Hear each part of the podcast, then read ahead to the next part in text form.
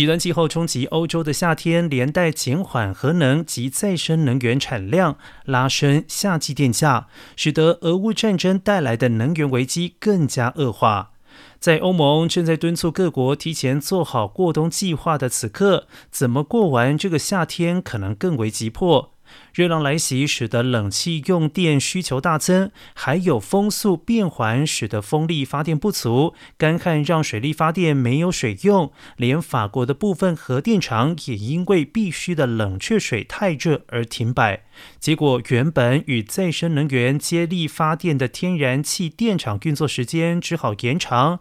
而这一场热浪，使得欧盟安全过冬计划推行更加受阻。